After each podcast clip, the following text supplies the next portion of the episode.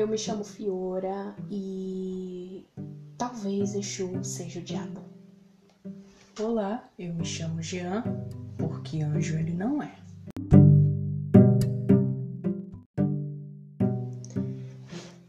Antes da gente dar início ao nosso segundo episódio do podcast Na Cova, é, eu tenho alguns avisos para você. Se você chegou aqui de paraquedas, na descrição desse podcast tem todas as nossas redes sociais. Cada uma das redes sociais tem conteúdos exclusivos, então dá uma passadinha para conhecer a gente, conhecer o nosso trabalho, tá bom?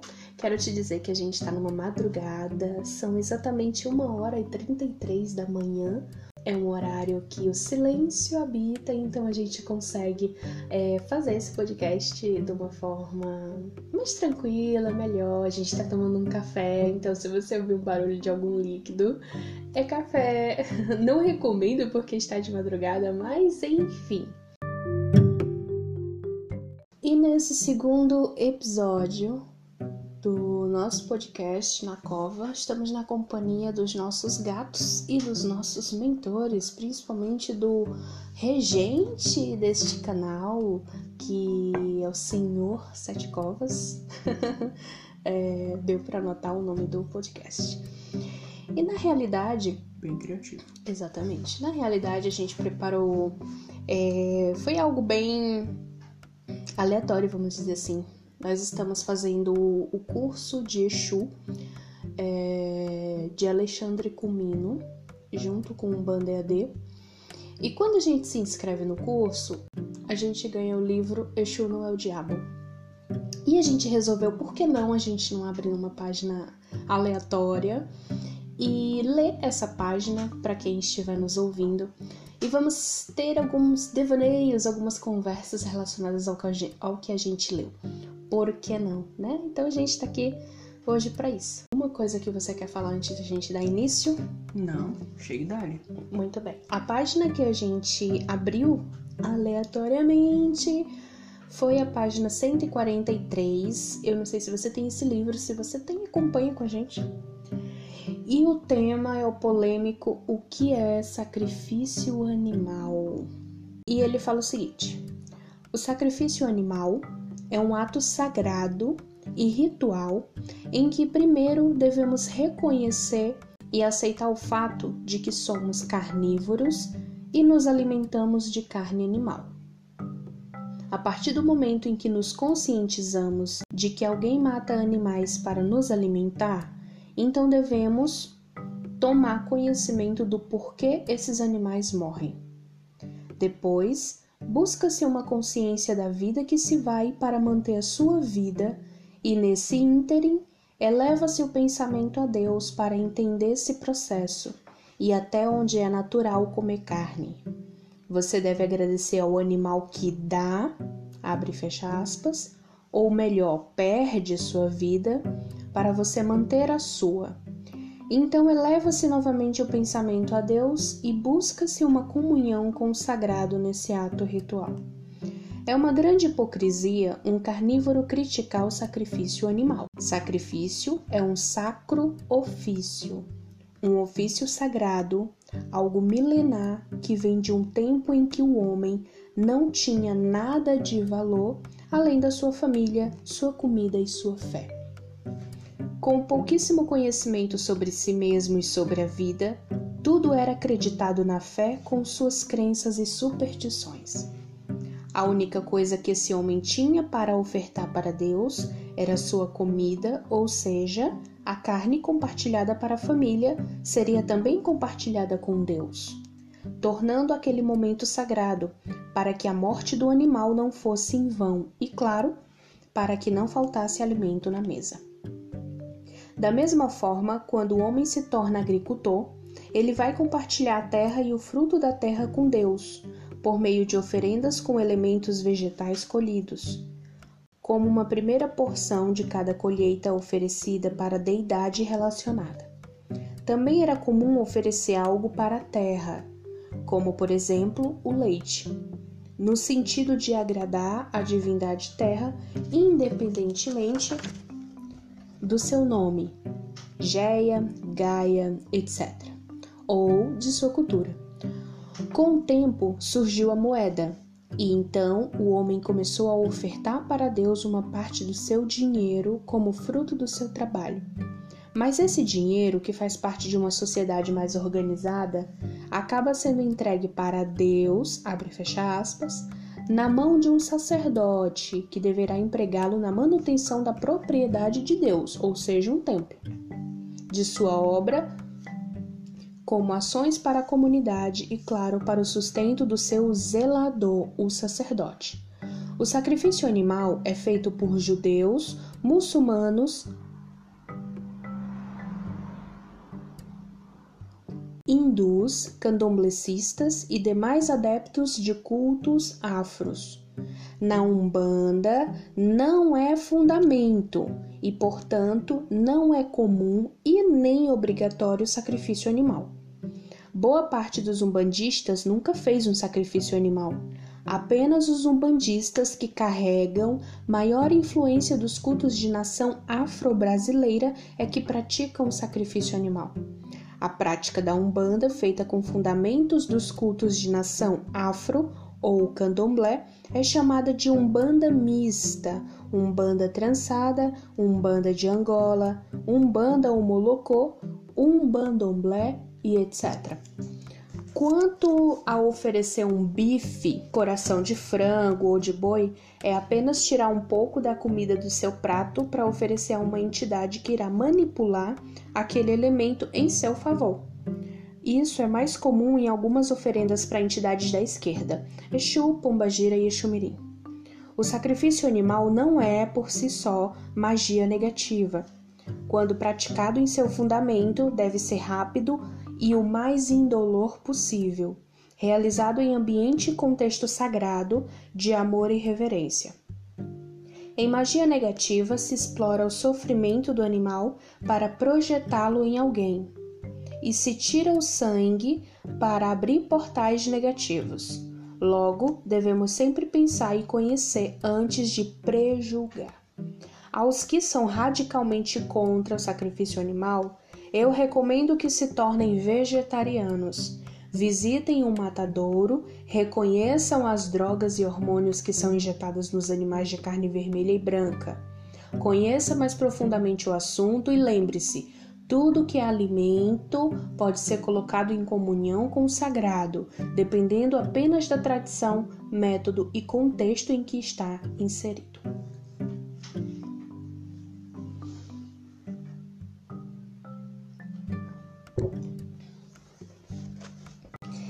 Então esse foi o texto sobre o sacrifício animal. E o que que Vosmicê tem a me dizer sobre isso? Qual a sua opinião sobre isso? Bom, minha opinião, no fim das contas, é só concordar com o pai comigo. Mas por mais que, que ele tenha é, essa opinião muito forte, formada, eu acredito que é, como ele mesmo cita no contexto histórico, o homem oferecia o gado, ele oferecia o. porque era o, era o que de melhor ele tinha. E hoje em dia nós temos a opção de. nós não precisamos mais sacrificar o nosso gado. Nós podemos ir no mercado, nós podemos ir no açougue, nós podemos comprar a carne, porque hoje em dia é raro quem tenha de fato um gado. Então, ao meu ver, continua sendo um ato desnecessário. Eu posso até ser um pouco hipócrita com relação a isso, mas continua sendo um ato desnecessário porque você tem a opção de ir e comprar a parte da carne que você deseja. Você não necessariamente precisa exigir que eu compre um animal vivo para que ele seja abatido, para que este, para que a carne deste animal seja utilizada em um ritual se eu tenho como não sacrificar um animal a mais. E você, minha amada Fiora, o que, que você pensa sobre isso? Então, eu achei bem interessante quando ele fala que você pode estar. Tá, é, achei bem interessante a parte onde ele fala que a gente pode estar tá ofertando é, aquilo que a gente come, tudo que é alimento. Então, se a pessoa é vegetariana, ela tira uma porção e oferta é, ao sagrado aquilo Sim. que ela acredita. Se ela é vegana, ela tira uma porção e oferta aquilo que ela tem fé, que ela acredita. Eu também acho totalmente desnecessário hoje em dia. A mesma forma, mesmo sendo nos cultos afro, é, naquele tempo as pessoas já matavam para comer, para se alimentar. Então, para que a morte não fosse em vão, é, também havia. Havia essa junção do útil ao agradável. Exatamente. Como você falou, como aqui falou, hoje em dia já não tem mais essa necessidade. Hoje em dia você pode no mercado comprar um bife, comprar coração de frango, o que quer que seja. Para ser sincera, rara, raramente nós utilizamos a carne em qualquer tipo de oferenda ou magia, porque não vemos necessidade nem, na nem da carne, a não ser quando é algo extremamente específico. A gente já evita o consumo de carne, não somos vegetarianos, mas é muito raro o nosso consumo de carne, porque como a gente trabalha praticamente 24 horas com a espiritualidade, é, o consumo de carne faz com que o nosso corpo se densifique, o trabalho, a conexão espiritual fique mais difícil, fique mais complicada.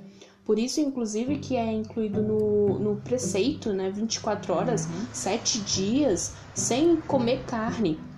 Uhum. Então, é, a gente evita muito o consumo é, por, de... conta, por conta disso. Dependendo da ritualística é, que a gente vai fazer, por exemplo, a nossa auto-iniciação, foi sem, sem nenhum tipo de, de alimento que possa viciar, por exemplo, sem café, sem o chocolate, sem, sem a própria Coca-Cola, sem carne, sem álcool. Exatamente, foi escolha nossa. Foi escolha nossa porque a gente quis estar ali o mais, o mais leve possível. possível. exatamente. Tá purinho. É, então, eu sinceramente sou. Eu entendo o, o sagrado por trás disso, mas tem tantas formas.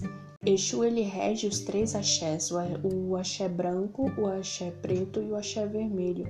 O sangue, o sacrifício, ele tá dentro do axé vermelho. E dentro do axé vermelho existem outros elementos que têm a mesma energia do sangue, a mesma energia do sacrifício. Então, quem estuda de fato é, é, as religiões afros entende isso. Então, assim, eu considero desnecessário, vou continuar considerando desnecessário. Pode parecer um é... pouco de hipocrisia, mas. Pode, pode parecer, mas eu acho desnecessário. A nossa vertente, a nossa casa não trabalha com. Nunca trabalhou, nunca precisou. Os nossos Exus, é... o guardião da casa já disse que ele não trabalha, ele não precisa trabalhar com o sangue, é... nem com sacrifício, nem nada. E como foi dito aqui, é, sacrifício animal não é fundamento da Umbanda, tá bom? É apenas os umbandistas que carregam grande influência dos cultos de nação. O Molocô, é, Angola, Umbandomblé, existe o sacrifício, tá bom? Mas não é fundamento de Umbanda. Eu achei bem interessante frisar isso, porque não é tradicional da, não é tradicional da Umbanda. Exatamente. É, se vocês ficaram com alguma dúvida relacionada a isso, uh, tem um botãozinho no Anchor. No Anchor tem um botãozinho que você pode gravar a mensagem é, como se fosse um áudio do Telegram do WhatsApp, envia pra gente, envia pra gente é, o que, que tu acha disso, tu acha que se é necessário ou não, é, se você frequenta terreiro, se tem o sacrifício como que é, né? Como que é no sentido de a gente sabe que tem muito, tem uma ritualística enorme para ser o mais indolor. Mas como eu te falei, na nossa casa não precisa, nunca precisou e eu vou considerar achando desnecessário, tá bom? Eu, nós entendemos, uhum. é, nós respeitamos, mas nós não concordamos, nós não compactuamos porque, como a Fiora citou, três axés e dentro de cada axé existem os elementos que são correspondentes. Mas assim, ó, se você não é de terreiro, não é da Umbanda e tá aprendendo com a gente, tá aprendendo agora, sacrifício animal não é necessariamente magia negativa. Ah, tem sacrifício vai fazer mal para os outros. Entenda, é sagrado, tem uma ritualística, é, é indolor, tem toda uma preparação para isso acontecer, tá bom? É, não confunda as coisas. Vamos pro próximo então? Muito bem, vamos pro próximo. É, o próximo texto é uma adaptação de uma lenda de Exu. Eu acho muito lindo as lendas lusitanas. É, e na nossa casa a gente utiliza mais para entendimento como metáforas, tá bom? Não para fundamentar o trabalho em si. O nome do texto o título do texto é Exu e os Dois Amigos, fica na página 145 do mesmo livro. E ele diz o seguinte: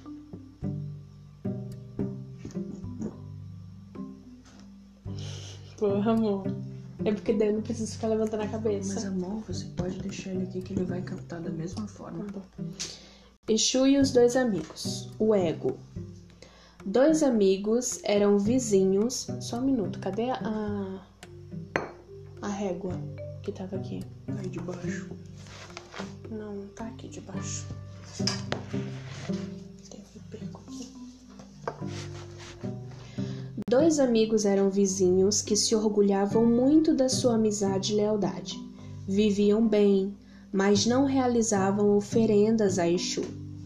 Certa tarde se encontravam os dois, como de costume, conversando nos limites de sua propriedade quando Exu passou por entre eles, usando um chapéu metade branco e metade vermelho. Estranhando aquela figura entre eles, um comentou com o outro: Muito estranho aquele homem de chapéu vermelho. Chapéu vermelho? Não, o chapéu era branco. E assim passaram a discutir a cor do chapéu, entrando em briga e inimizade. Esta é uma das lendas mais populares e conhecidas de Exu. Muitas vezes, Exu parece ser o espírito de porco na mitologia Nagoya Yorubá, mas não nos damos conta de que ele vem também para mexer e cutucar o nosso ego. O fato de os homens não fazerem oferenda a Exu diz muito a seu respeito, pois quem não oferenda a Exu não oferenda a ninguém o que passa uma ideia de autossuficiência com relação ao sagrado.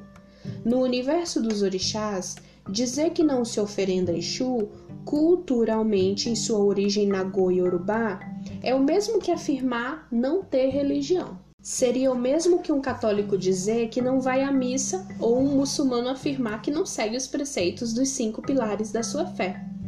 Desse contexto é que vem o fato de estar desprotegido e mitologicamente isso ser visto como uma afronta a Exu, que aqui representa as forças do destino em relação ao seu ego.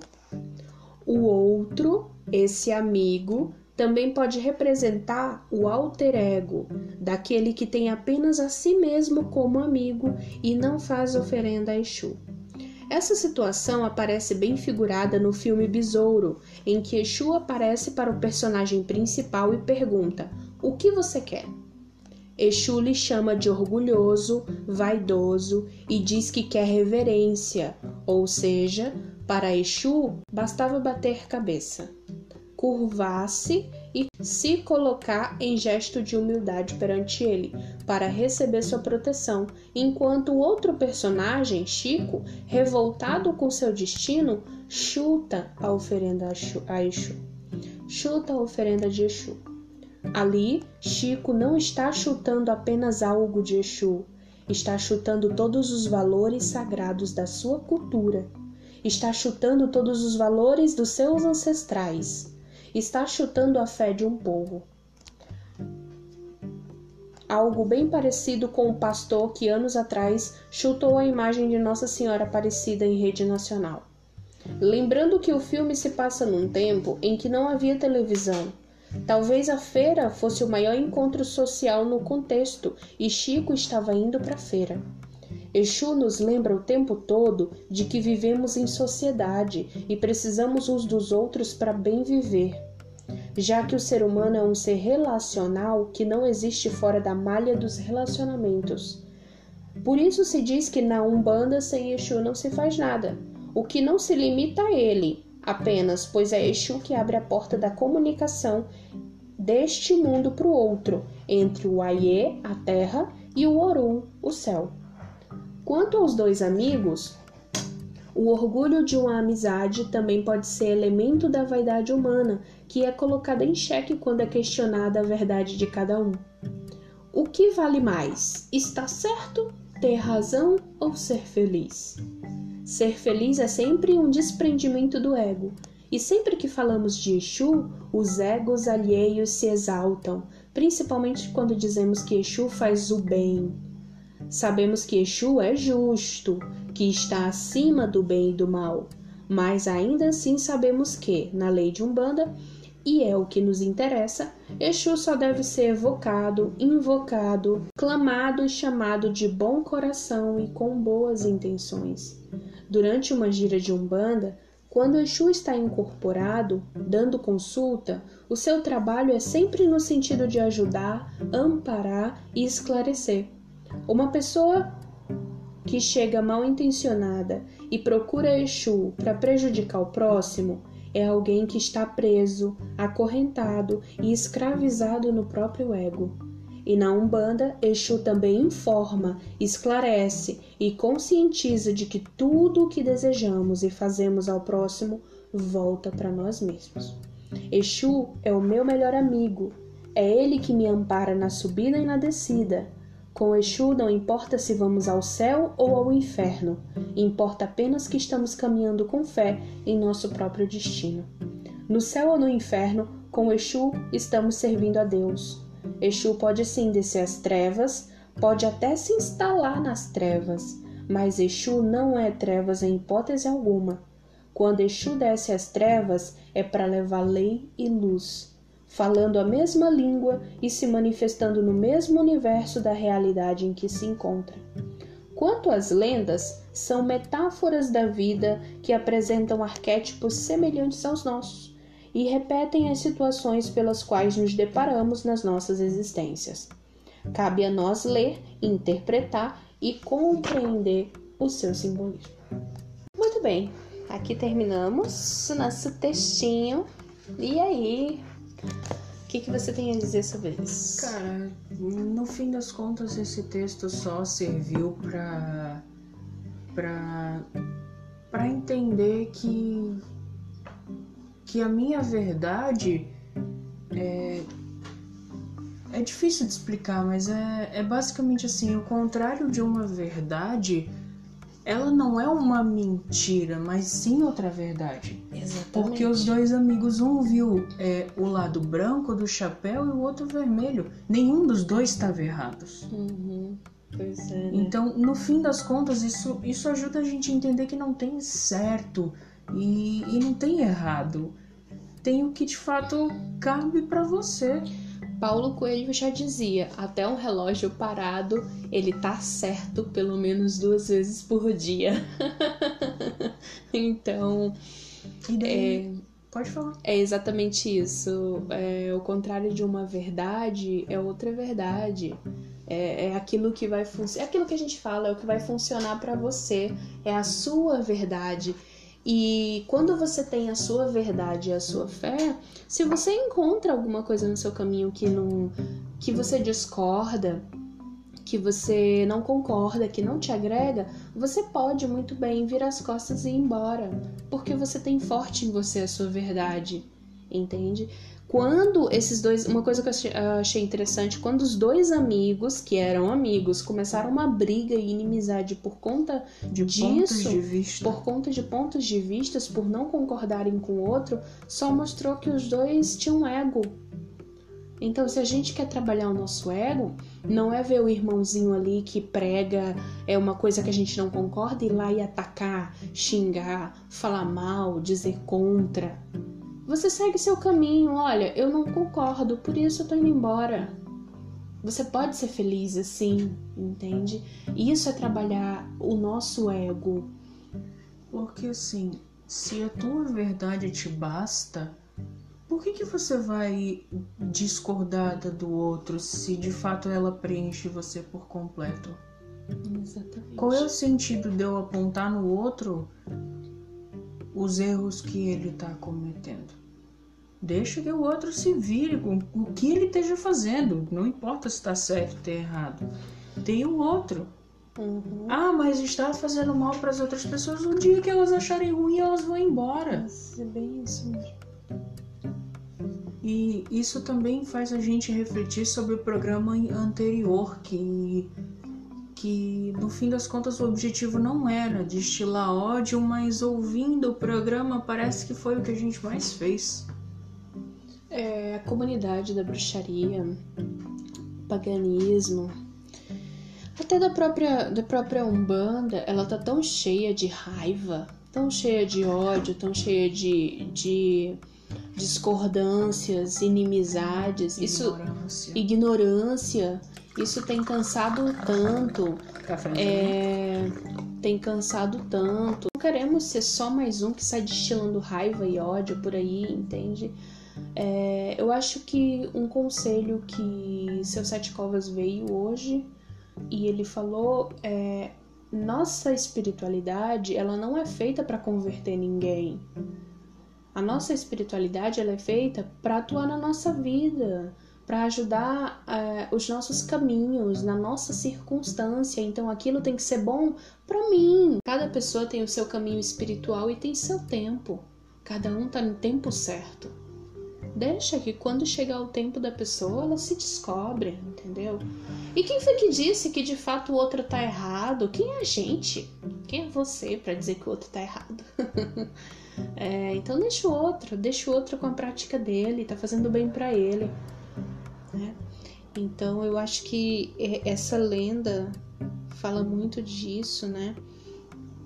É, e outra questão também que Exu também traz, hum, ele é justo, ele tá acima do bem e do mal. Entre o bem e o mal tem o ser humano, tem a gente. E a gente escolhe fazer o que a gente quer. A gente é dono do nosso destino, a gente é dono da nossa vida, entende? É, ele alerta a gente que tudo aquilo que a gente deseja hum, tem a lei da ação e reação. Sim. Toda ação tem uma reação. Só que, por exemplo, eu também vejo como uma pretensão muito grande é, você dizer o que é certo ou o que é errado. Por exemplo, uh, a questão de bem ou mal. A questão de bem ou mal, no fim das contas, é relativa. E é exatamente como, uhum. como Alexandre Comino falou.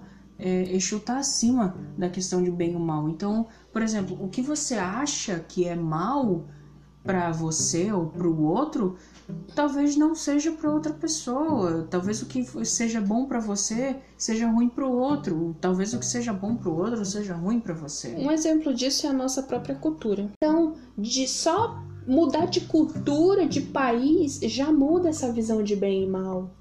É, não, o brasileiro é um povo que tem um pouquinho mais de empatia, eu acho. É. O que, que é bem, o que, que é mal, né? É muito relativo, é muito. A gente trabalha com essas duas leis, ação e reação, e a lei da justificativa. É... Tem pessoas que trabalham com a lei do karma, com a lei do 3 vezes 3. É, é aquilo, desconstruir as coisas, você pode desconstruir mostrando que, que Como? aquilo pode funcionar, que a pessoa seria bom que a pessoa experimentasse e aí ela vai dizer assim, ó, oh, experimentei, para mim não funcionou, então tá bom ou experimentei e foi bom mesmo. Ah, maravilha. Porque, por exemplo, a nossa prática com os orixás, é, com os orixás e com as entidades é, dentro da magia natural, da bruxaria natural, está sendo maravilhosa. Um dos objetivos de ter criado esse podcast foi para compartilhar isso. Não é para simplesmente, ah, o cara lá tá fazendo errado e não, o objetivo é realmente compartilhar as nossas experiências. E eu acho que a partir desse segundo episódio a gente está começando a fazer as coisas no seu trilho. Eu acho que a vinda do, do seu Sete Covas veio veio para de fato botar a gente no eixo.